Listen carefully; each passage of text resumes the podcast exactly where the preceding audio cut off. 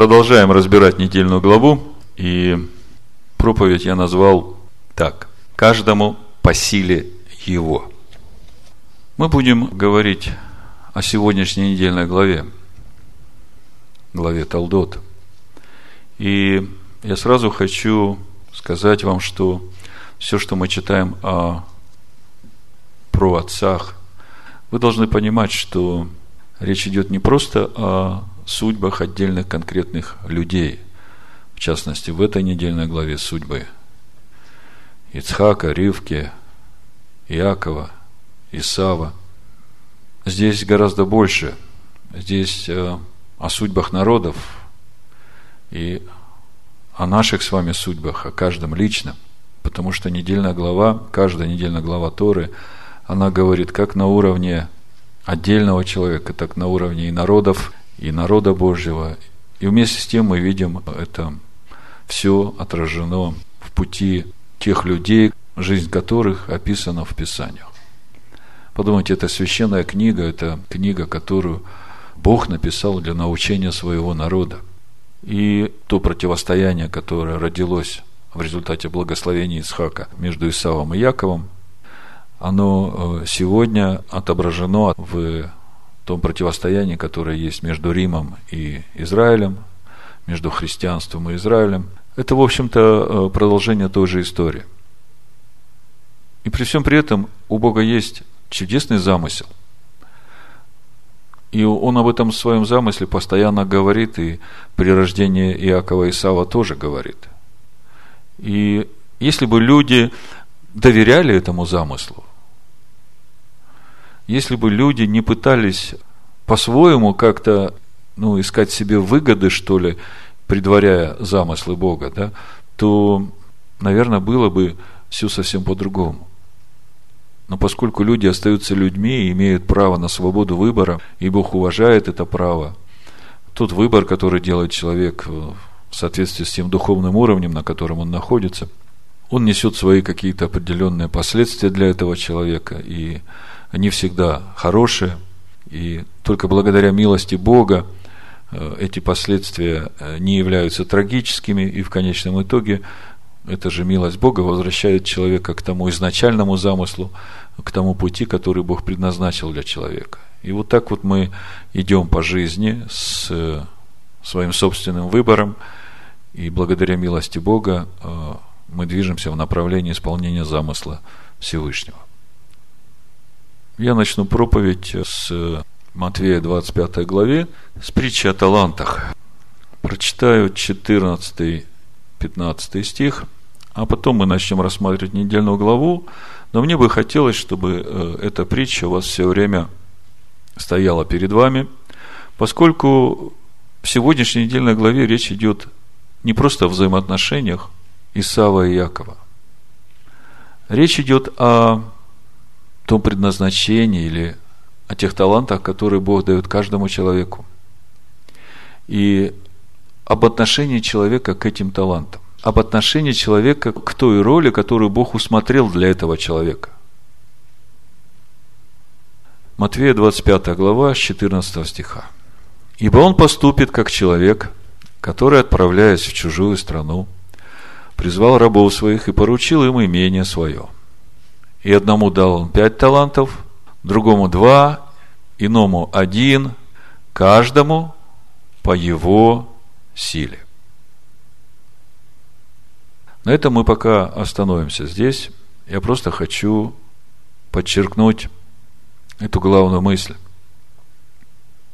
Почему одному дается пять талантов, другому два,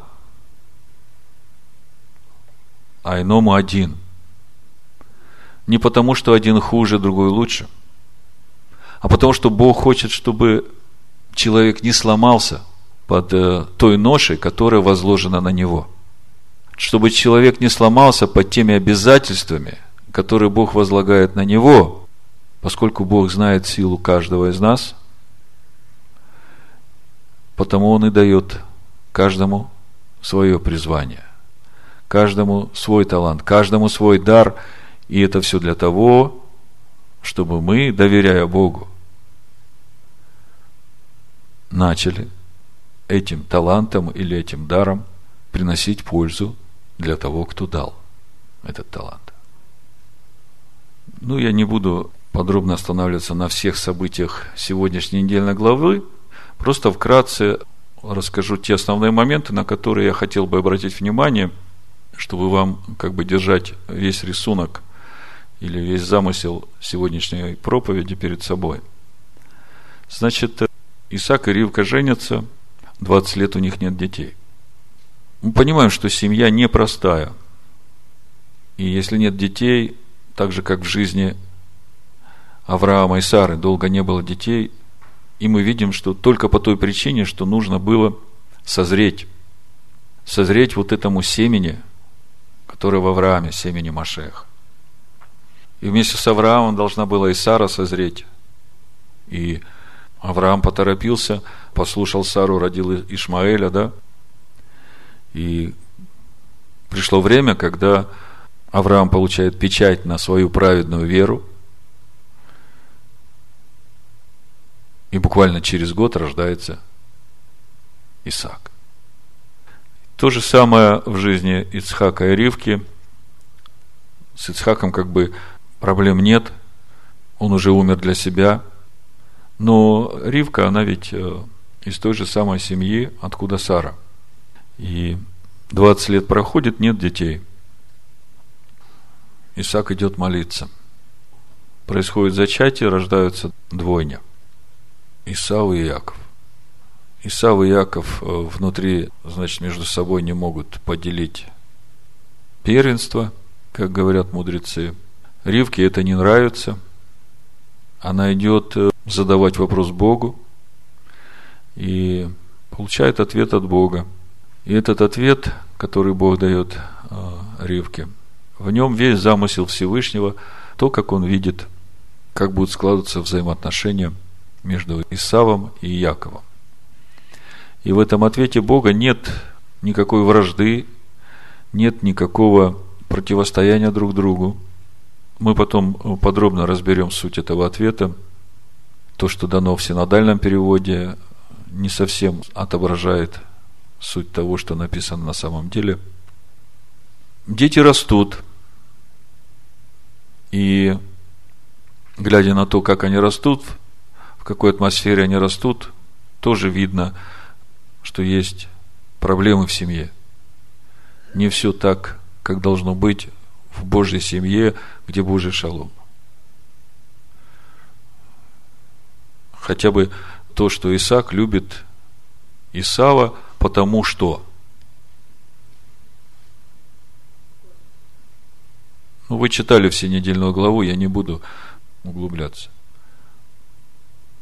А Ривка любит Иакова, просто любит.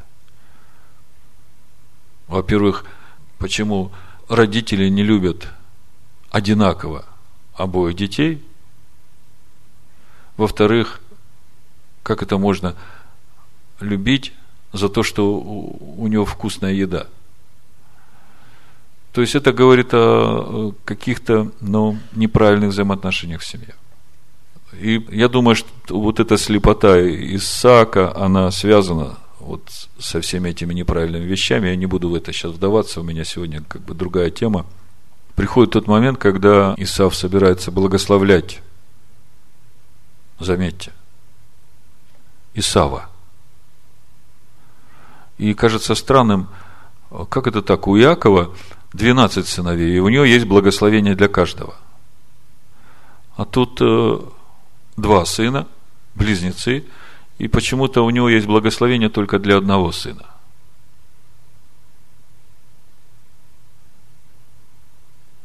Мы не знаем до конца, что стоит за всем этим, Тора об этом не говорит.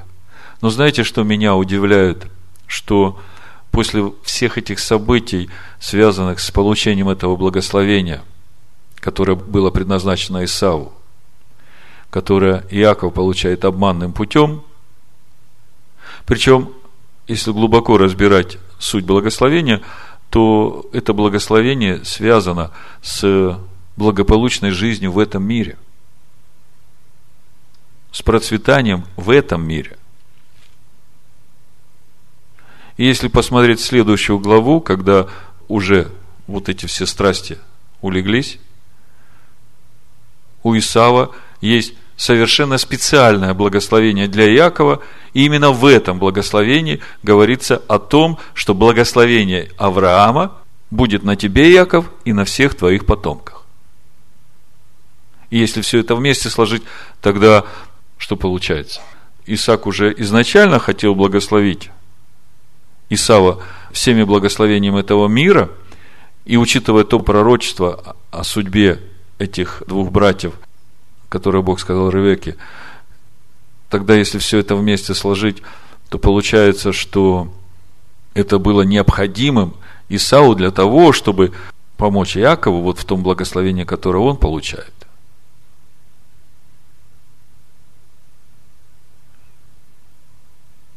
Давайте чуть-чуть вместе посмотрим на эти места Писаний.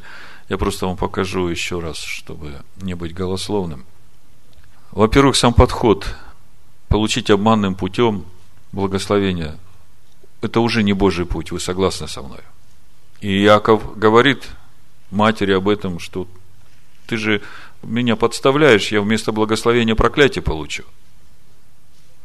И мать говорит, тогда пусть это проклятие на мне будет – не знаю, я не хотел бы, чтобы из-за моих поступков проклятие на мою мать попало. То есть, вот эта вся ситуация, она говорит о том, что у Бога изначально был чудесный замысел. И, наверное, мне надо начать с того пророчества, которое Бог дал Ревеке, когда она пошла вопросить Бога. Давайте начнем по порядку, и я просто вам все это разложу и покажу, э, что же на самом деле там происходит, а потом мы Будем смотреть 9 главу послания римлянам. Значит, 25 э, глава, Ревека, беременная, 22 стих и дальше. Сыновья в утробе ее стали биться, и она сказала, если так будет, то для чего мне это? И пошла вопросить Господа. Господь сказал ей, два племени в чреве твоем, и два различных народа произойдут из утробы твоей один народ сделается сильнее другого, и больше будет служить меньшему. Значит, э, сразу прочитаю, какой перевод Танах дает, а потом прочитаю тот перевод, который я сделал на основе тех значений слов, которые стоят в тексте оригинала. Значит, в оригинале написано, и сказал Господь ей, два племени в чреве твоем, и два народа из утробы твоей расходятся, и от народа к народу крепнуть будет – и старшему служить меньшему. Значит, теперь вот тот перевод, который я предлагаю. И сказала Данай ей, два гаим внутри тебя. Причем э, гаим написано необычным образом, с двумя буквами йод. Обычно пишется с одним йод. Здесь написано изначально гаим с двумя йод, и это говорит о том потенциале, который заложен в этих народах. Заметьте, божественном потенциале. Два гаим в чреве твоем и два различных народа. То есть, в чреве твоем два гаим с потенциалом и два различных народа, и здесь уже написано слово леамим, народы ам, то есть вот эти благородные народы, да, произойдут из утробы твоей. И дальше написано и к народу из народа усыновление. В оригинале. Там слово стоит ямац, к народу из народа принимать как свое. И если один одарен силой в этом мире, то он, по замыслу Бога, должен принимать того, который слабее в этом мире, для того, чтобы охранять его – и если Якову дано благословение духовное, и он сильный в духовном, как народ, то его задача, как сильного, принимать этого слабого духовно, но сильного в этом мире, чтобы учить его. И здесь так и написано. И к народу из народа усыновление. То есть, они как бы друг другу должны быть покровом. И дальше написано, и мудрый, там стоит слово рав – можно перевести как большой, можно перевести как мудрый. И мудрый будет возделывать. Там стоит слово от корня а вода, работа. Я вот возделывать, можно сказать, обучать молодого.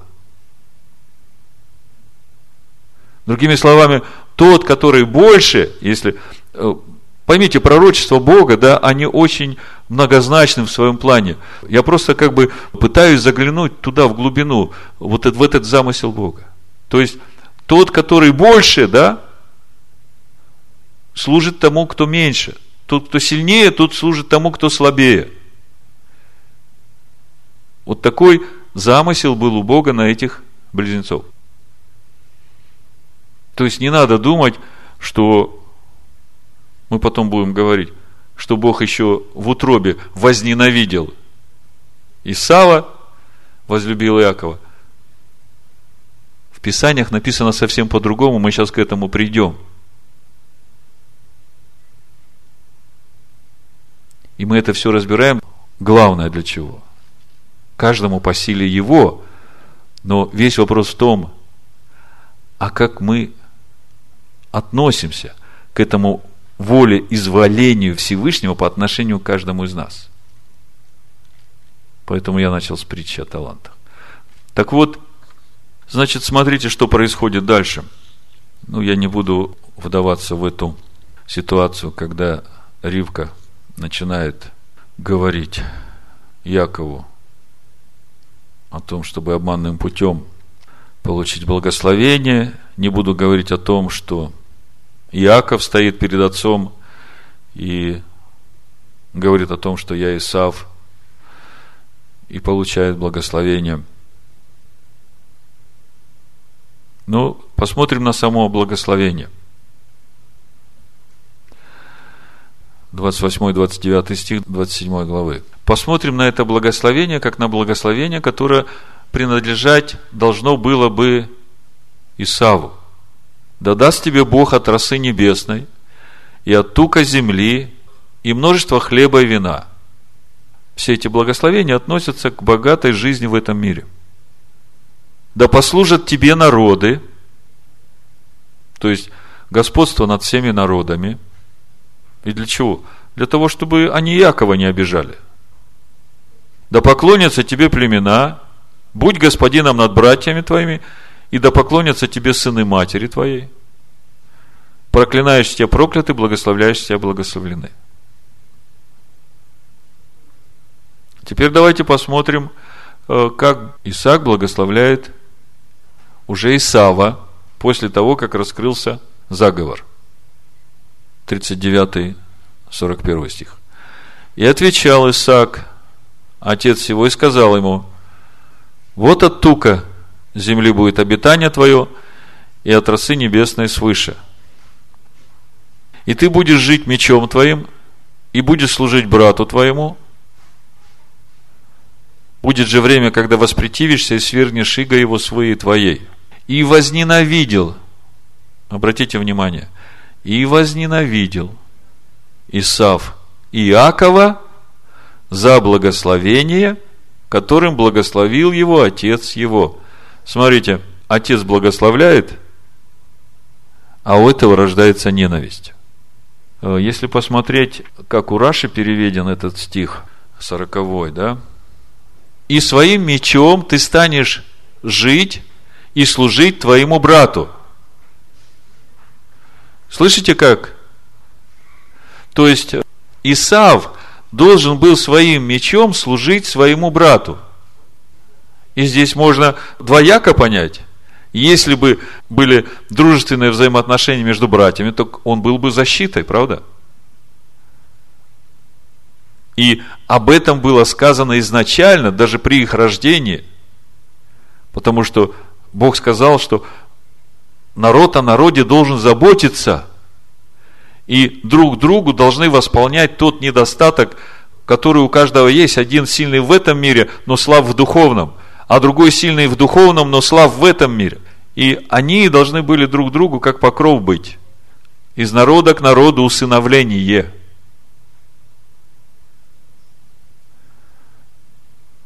Что происходит с Исавом? Он возненавидел.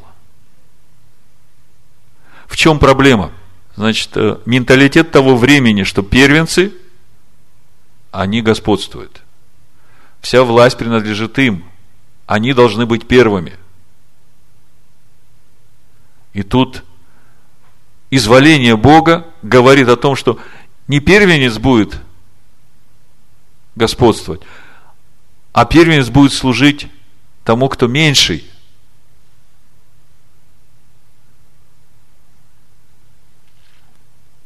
Это всего лишь изволение Бога, потому что Бог знает, кому какой талант дать по его силе.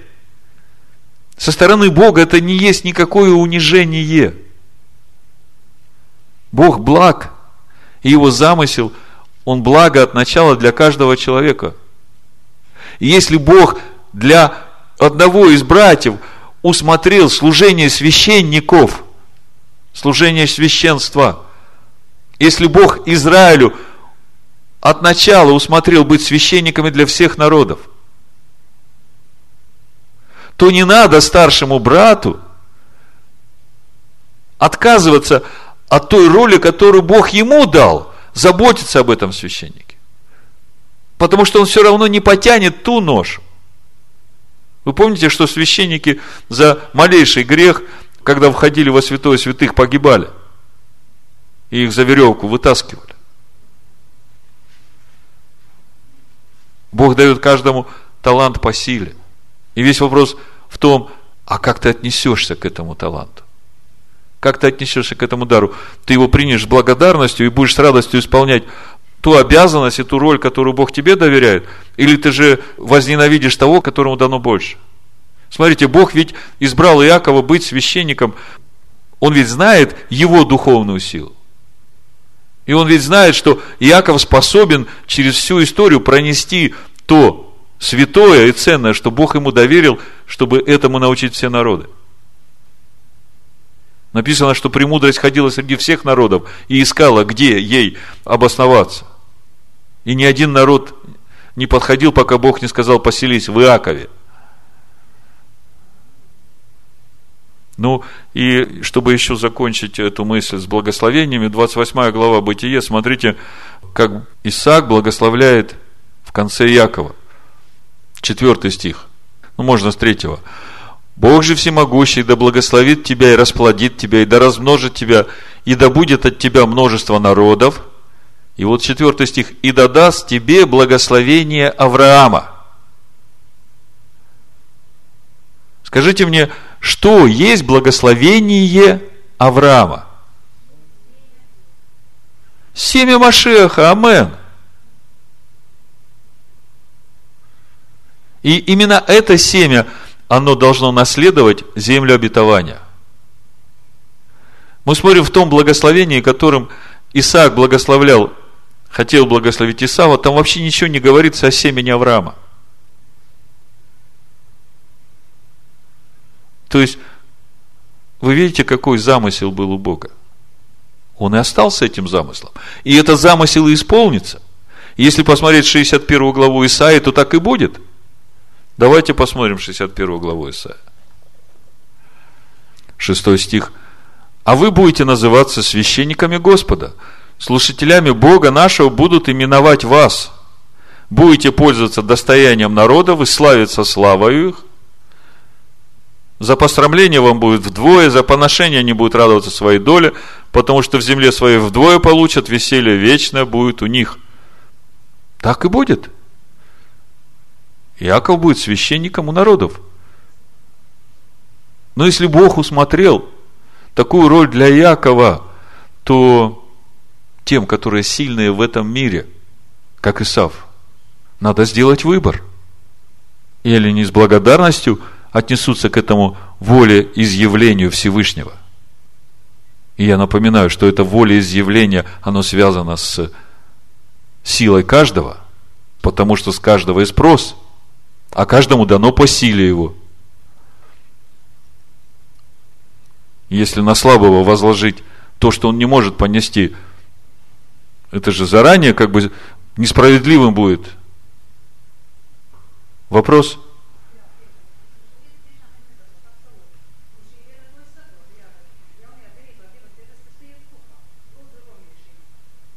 Мы сейчас как раз подходим к 9 главе. Давайте открываем 9 главу и будем читать 6 стиха спокойненько. Дэвид Штерн нам поможет в некоторых местах. И разберемся с этим делом. Значит, э, Римлянам 9 глава, 6 стиха будем до 20 читать. Но не то, чтобы Слово Божие не сбылось, ибо не все те израильтяне, кто от Израиля. И не все дети Авраама, которые от семени его, но сказано, в Исааке наречется тебе семя. То есть, главная мысль, которая вот в этих двух стихах, в восьмом стихе. То есть, не плотские дети суть дети Божии, но дети обетования признаются за семя. А слово обетования таково. В то же время приду, и у Сары будет сын. И вот десятый стих, мы пришли к нашей недельной главе. И не одно это, но и с Ревекою так было. Когда она зачала в одно время двух сыновей от Исаака, отца нашего. Ибо когда они еще не родились и не сделали ничего доброго или худого, смотрите, они еще ничего не сделали – ни доброго, ни худого. Но Бог уже раздает таланты. Потому что Он знает силу каждого. И Бог знает, какое предназначение для каждого в этом мире. И Он говорит, два сильных гаим, из народа к народу усыновление, и больше будет служить меньшему. И тот, кто больше, будет обучать того, кто меньше. И мысль здесь такая в 11 стихе – когда они еще не сделали ни доброго, ни худого, дабы изволение Божие, что такое изволение? То есть выбор Бога, воля Бога. В избрании происходило не от дел, но от призывающего. То есть мысль какая? Поскольку они еще ничего хорошего и плохого не сделали, да, чтобы нельзя было сказать, ага, вот Бог этому дал, потому что он такой хороший. Да, вот вот этот выбор дал. То есть исключается вся эта возможность и дается приоритет изволению Всевышнего. То есть вот такая мысль. То есть избрание от призывающего. Избрание для чего? Для того, чтобы быть священниками – вы понимаете, речь о чем идет? Не каждый способен быть священником. И чтобы на того, кто не способен быть священником, не накладывать это, Бог знает, кто на что способен, и Бог хочет, чтобы все своими способностями участвовали вот в этом осуществлении Божьего замысла, создании Божьего народа. И в этом народе одни священники, а другие помогают священникам служить, а священники служат народу, чтобы они приходили в полноту Бога. И все рады, и все пределы. А если те, которые не священники, они будут домогаться места священников, а сами вообще не тянут на это, чем это все закончится – Значит, дабы изволение Божие в избрании происходило не от но от прозывающего, сказано было ей, больше будет в порабощении у меньшего. Заметьте, слово порабощение. Ну, мы только что разбирали суть этого благословения, да? Там не идет речь о порабощении. Речь идет об усыновлении и о взаимном служении друг другу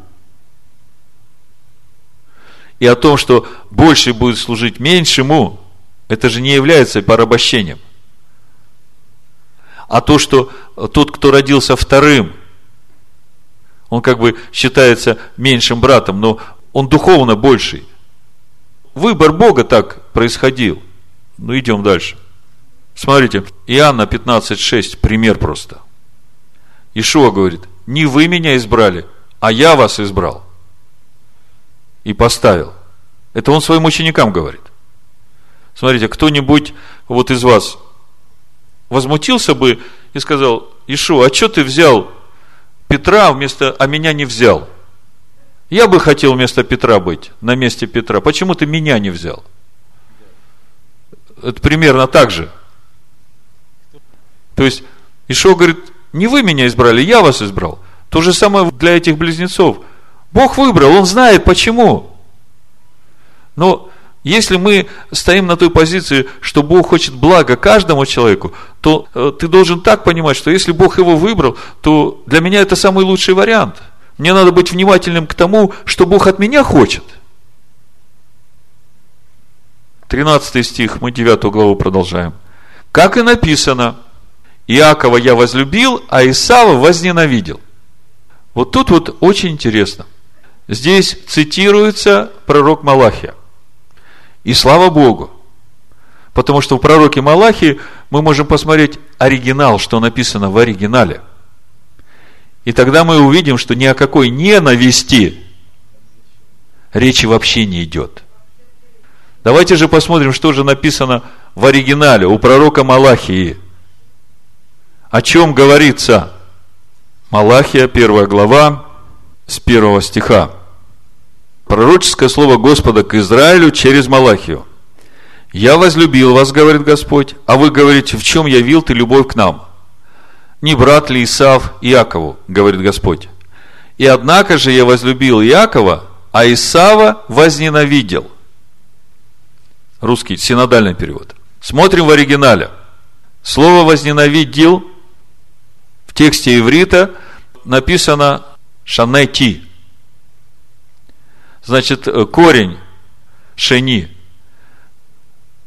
суть корня второй, то есть отодвинул на второй план.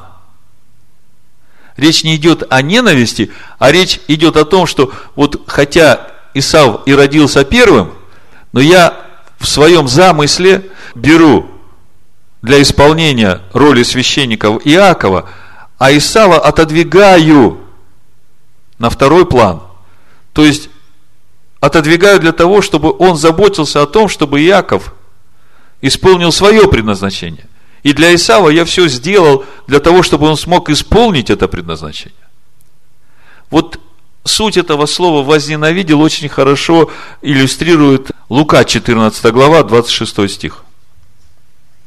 Написано, ну, с 25 буду читать. «С ним шло множество народа, и он, обратившись, обратившись, сказал им, если кто приходит ко мне и не возненавидит, то же самое слово, отца своего, и матери, и жены, и детей, и братьев, и сестер, и при том самой жизни своей, тот не может быть моим учеником, и кто не несет креста свой идет за мной, не может быть моим учеником. Вот то же самое слово возненавидит, суть в чем?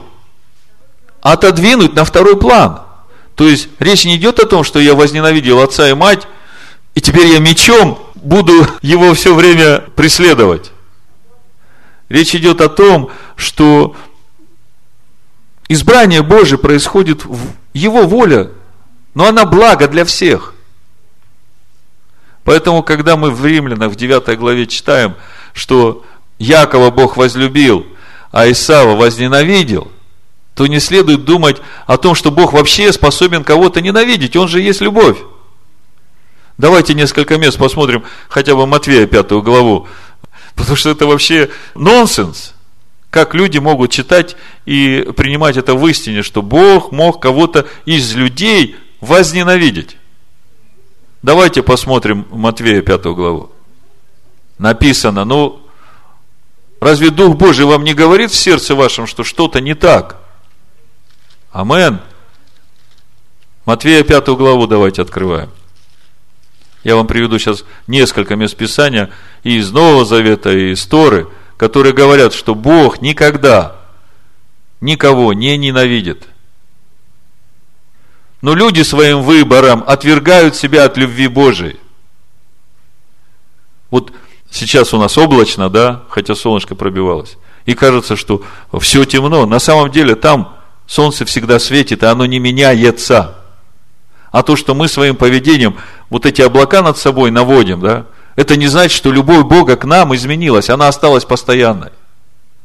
Но мы своими грехами отодвигаем себя от Бога и от Его любви, отделяем. Так вот, смотрите, в 5 глава Матвея, ну, 44 стиха. Я говорю вам, любите врагов ваших, благословляйте проклинающих вас, благотворите ненавидящим вас, и молитесь за обижающих вас и гонящих вас, да будете сынами Отца вашего Небесного.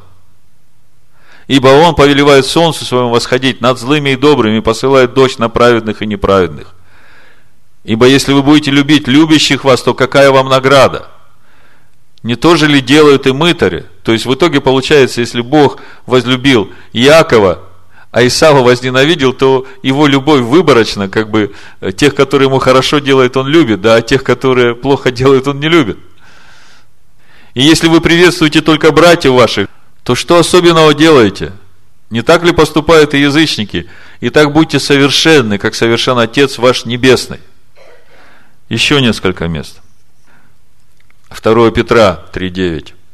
Я вам с Нового Завета потом историю еще дам написано в 9 стихе, 3 глава.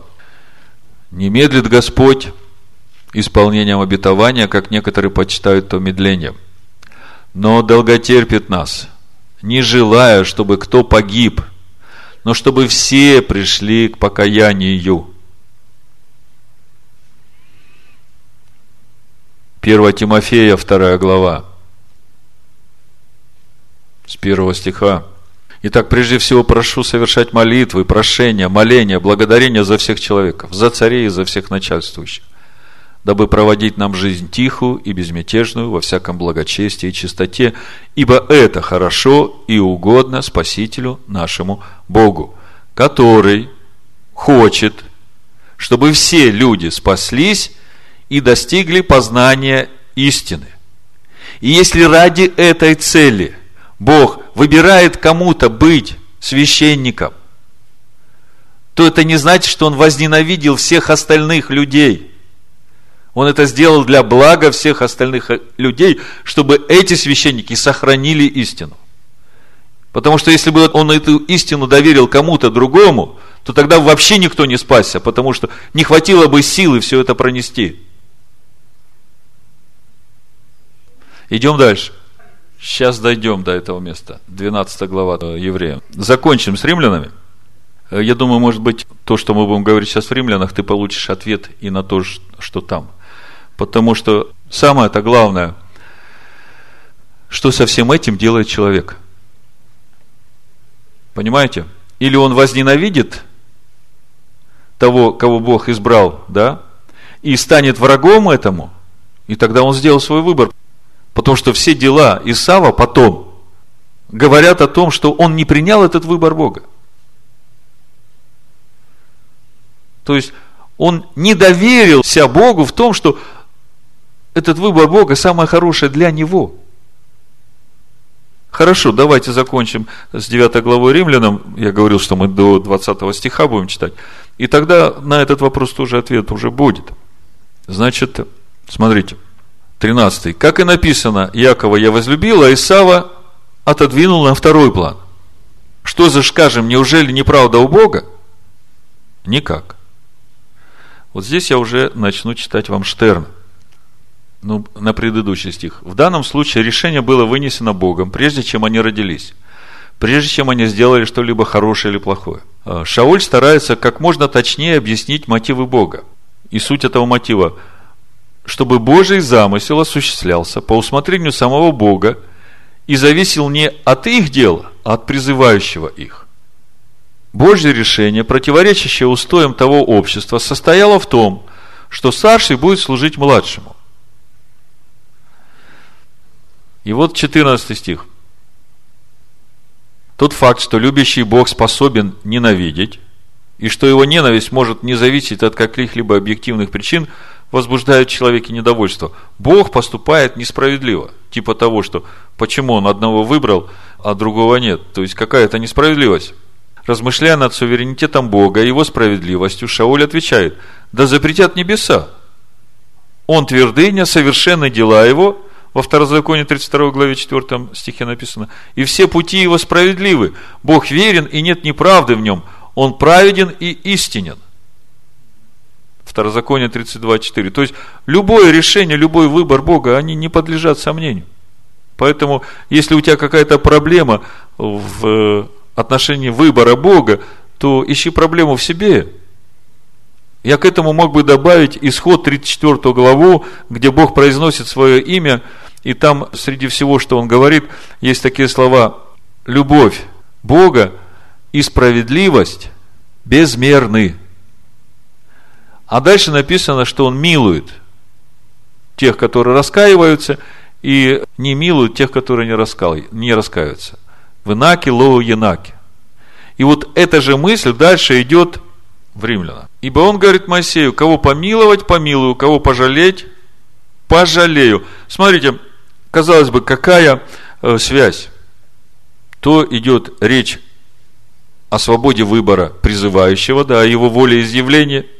И, как мы читали в начале, он дает таланты каждому по силе, и это во благо каждому – и проблема только с человеком, что он будет делать с этим даром, как он принимает этот дар Бога. А тут он сразу переходит к милости, апостол Павел. Я хочу, чтобы вы э, как бы проследили глубину его размышлений. Ибо Писание говорит, для того самого я и поставил тебя, чтобы показать над тобой силу мою, и чтобы проповедано было имя мое по всей земле. Итак, кого хочет, милует, кого хочет, ожесточает. Ты же скажешь мне, за что же еще обвиняет и кто противостоит воле его? А ты кто человек, что споришь с Богом? Почему вдруг сразу такой переход? То сначала как бы призвание на служение, о выборе Бога в этом, а тут теперь о милости. Причем здесь милость, да, когда речь идет о воле изъявления. Я вам почитаю сейчас. Все предопределено, но свобода воли дана. Это Перкея вот 3.15. Шауль не пытается избежать рассмотрения обеих сторон очевидного парадокса. Скорее, будучи практичным в своих рассуждениях, он уводит нас от праздного и неназидающего любопытства в вопросе о Божьем правлении и направляет нас к более функциональному решению, заключающемуся в смиренном обращении к Богу через Иешуа. А этот путь открыт для всех. Раши отмечает, что фараону пять раз была предоставлена возможность покаяться – что соответствует пяти первым казням. Но он сам ожесточил сердце, и лишь после этого Бог подтвердил решение фараона. Бог не ожесточает любого человека, но лишь неисправимого бунтаря, а вообще Бог желает, чтобы все люди обратились к Нему, покаялись и жили. Слышите, да? И вот именно потому здесь в Римлянах 9 главе сразу переходит Павел к милости. Ибо говорит, кого помиловать, помилую, кого пожалеть, пожалею. Итак, помилование зависит не от желающего, не подвязающего, от Бога милующего. Кому и когда Бог сказал, кого помиловать, помилую.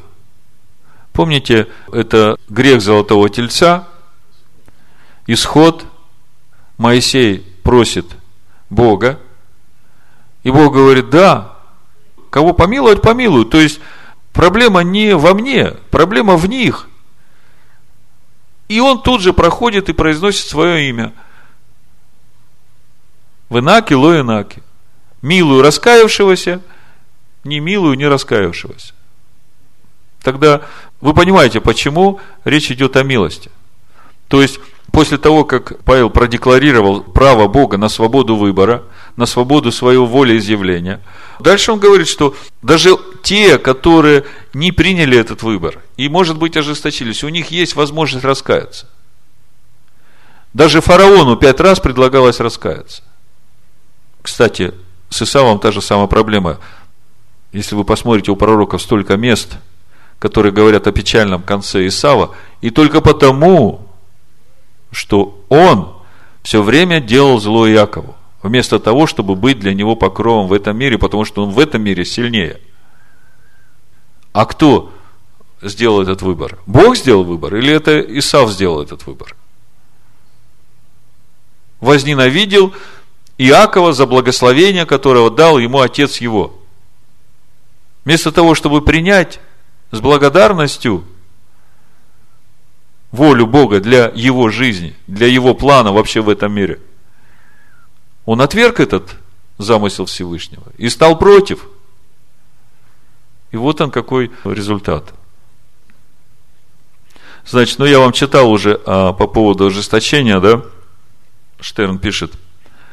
Однако нежелание Шауля обсуждать Божье суверенное право делать из одного кома глины один кувшин для почетного использования, другой для непочетного, нужно рассматривать наряду с его настоятельным напоминанием о том, что всякий, взывающий к имени Аданая, будет избавлен. Подобно учил и раби Акива. Все предопределено, но свобода воли дана. То есть, о чем написано в 9 главе послания римлянам? И о чем говорит сегодняшняя недельная глава? О том, что у Бога есть замысел. И Бог раскрывает людям этот замысел. Но люди имеют свободу выбора. Они могут принять этот замысел и принять это с благодарностью, поскольку э, если ты доверяешь Богу, то ты знаешь, что любящему Богу все содействует ко благу. И занять то место в этом замысле, которое Бог тебе усмотрел, и делать его максимально хорошо, чтобы принести пользу вдвойне. Послание евреям 12 главу. «Ибо вы знаете, что после того он, желая наследовать благословение, был отвержен, не мог переменить мысли отца, хотя и просил о том со слезами». Ну, там чуть выше надо читать. «Чтобы не было между вами какого блудника или нечестивца, который бы, как Исав, заодно снеть отказался от своего первородства». Значит, надо вернуться в сегодняшнюю недельную главу, в этот разговор между Исавом и Яковом. Помните, там фраза Исав говорит, тогда для чего мне это? Вот я на смерть иду, да? Мудрецы как бы глубже рассматривают этот разговор и такой мидраж на то, о чем же разговор был. И суть этого разговора была в том, что Исав, он постоянно убивает. А Иаков, он сидит в шатрах, он изучает Тору, и он говорит Исаву, слушай, вот ты первенец, и тебе нужно быть священником в доме. Но ты же должен понимать, что служение Всевышнему и убийство несовместимы. И ты можешь в один прекрасный момент очень сильно пострадать. Можешь быть наказан Всевышним за то, что ты э, не соответствуешь тому статусу, который предъявляется к священникам. Тем более священники должны быть пострижены, аккуратно выглядеть, а ты все время ходишь лохматый, все время в крови, все время убиваешь. Ты же себя на смерть подставляешь. Если ты вот в таком состоянии пойдешь служить Всевышнему, ну я вам уже говорил, даже за малейший грех тот, кто встает пред Всевышним, он может быть поражен смертью. Помните, первосвященники в святилище погибали. И Исав об этом думает – и смотрите его реакция. У него есть выбор. Или отказаться от этого служения Всевышнему в пользу того, что ему нравится. Или же отказаться от того, что ему нравится, и тот путь, который он выбрал, да, в пользу того, чтобы служить Всевышнему. Понимаете? И вот здесь вот Исав делает выбор в пользу того, что ему нравится. И он говорит, зачем мне это? Хорошо, Пусть будет это священство тебе, пусть ты будешь стоять перед Всевышним, а я буду заниматься тем, что мне нравится. И по сути, вот в послании евреям об этом и говорится. Чтобы не было между вами какого блудника или нечестивца, который бы, как Исав, заодно снеть продал свое первородство. Это относится к каждому из нас сегодня. Есть многие вещи, которые нам нравятся в этом мире. А Бог нас призвал быть священниками Ему в Машеях Иешуа.